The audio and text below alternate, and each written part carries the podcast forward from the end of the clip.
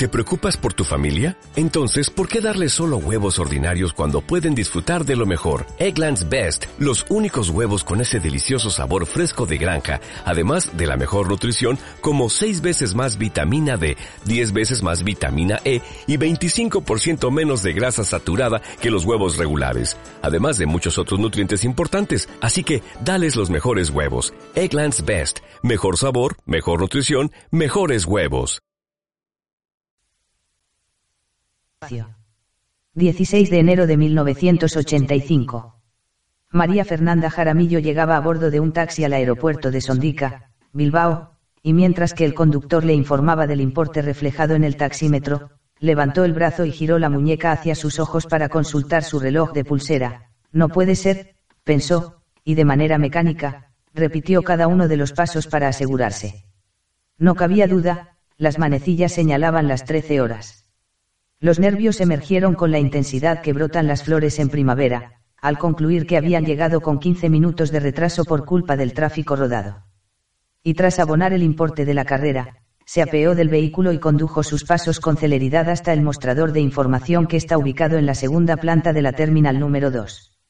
Hola, buenos días. ¿Sabe usted si ha arribado ya el vuelo IB 0426? Consultó agitada con voz atropellada.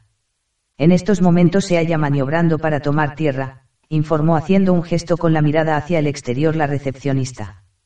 María Fernanda suspiró ruidosamente llevándose la mano a la frente.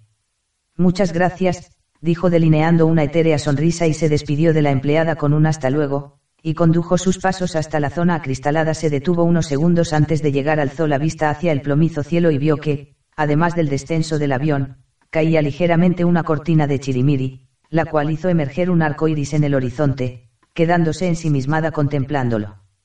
Un poco después, al distinguir entre los pasajeros a su ahijada, el corazón comenzó a latir al doble de lo normal. María, María. Estoy aquí.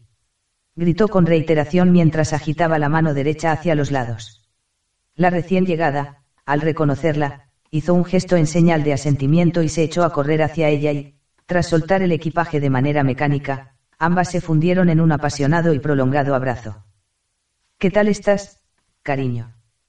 ¿Cómo está la familia? ¿Qué tal el viaje? Preguntó nerviosa y conmovida por los signos que el inflamado y cárdeno rostro indicaban que la joven había sido golpeada brutalmente. Doy gracias a Dios por haberme permitido salvar la vida, le doy las gracias a usted, querida tía, por haberme facilitado la salida del país, y haberme librado de ese malnacido al que, equivocadamente, he amado con locura, y doy gracias a mis padres y también a mis hermanas por haberse hecho cargo de mi pequeño José Carlos, el cual ha sufrido en silencio el peor de los castigos que un padre pueda imponer a un hijo balbuceó, entre sollozos, antes de ser estrechada fuertemente por los brazos de quien consideraba su segunda madre y salvadora. Tranquila, cariño, ahora estás en España y nada tienes que temer. Tu hijito está con tus padres y no le faltará cariño ni protección. Lo que importa es que a pesar del dolor que ello te pueda causar es que estás viva. Muchas gracias, tía, sus palabras son como un bálsamo para mí. Bueno, habrá que ir pensando en abandonar la estancia. Madrina y ahijada se miraron y de manera mecánica se proyectó una sonrisa en la comisura de sus labios. Sí, tía, que estoy deseando descansar un poco. Es la primera vez que salgo del país y el viaje me ha dejado medio muerta. Tras un efímero silencio María prosiguió. Llegué al aeropuerto a eso de las 7 de la mañana, me subí al avión cuando nos indicaron y a las 8 y 2 minutos efectuamos el despegue, y cuatro horas después aterrizamos en Miami, y como no conocía nada y tenía miedo de perderme me quedé en el aeropuerto las cinco horas que faltaban para tomar el vuelo hasta Madrid y de allí salimos a las 5 y 25 de la tarde y llegamos a España 14 horas después, y de nuevo tuve que esperar otras cuatro horas para despegar de Barajas, y, una hora después, tomamos tierra aquí, y la verdad es que estoy que me caigo de sueño. ¿Qué me vas a contar a mí, hija? Si precisamente ese es uno de los motivos por el que apenas regreso a la tierra que me vio nacer. Tengo una duda, tía. Dime cariño. Siempre he creído que estabas en España, pero al bajarme del avión, lo primero que he visto ha sido un cartel que decía Bienvenidos al País Vasco, y eso me ha dejado desconcertada. Bueno, hija, eso es largo de explicar y aún más difícil de comprender, pero ahora, te ruego que te mantengas al margen por la cuenta que nos tiene, dijo un poco antes de llegar junto al taxi que las trasladaría hasta el Gran Bilbao. María asintió con un abrir y cerrar de ojos, y durante todo el trayecto, permaneció sin proferir palabra alguna. Veinticinco minutos después, el taxi se detenía en la calle Tívoli frente a la plaza de Moraza. El conductor se apeó y avanzó junto a ellas hasta la parte trasera del vehículo para sacar del maletero el escaso equipaje, y tras indicar el importe de la carrera, María Fernanda buscó la billetera en el interior del bolso de hombro que llevaba colgado en bandolera y escargó con los dedos en el fondo de este hasta reunir la cantidad indicada por el empleado de Radio Taxi.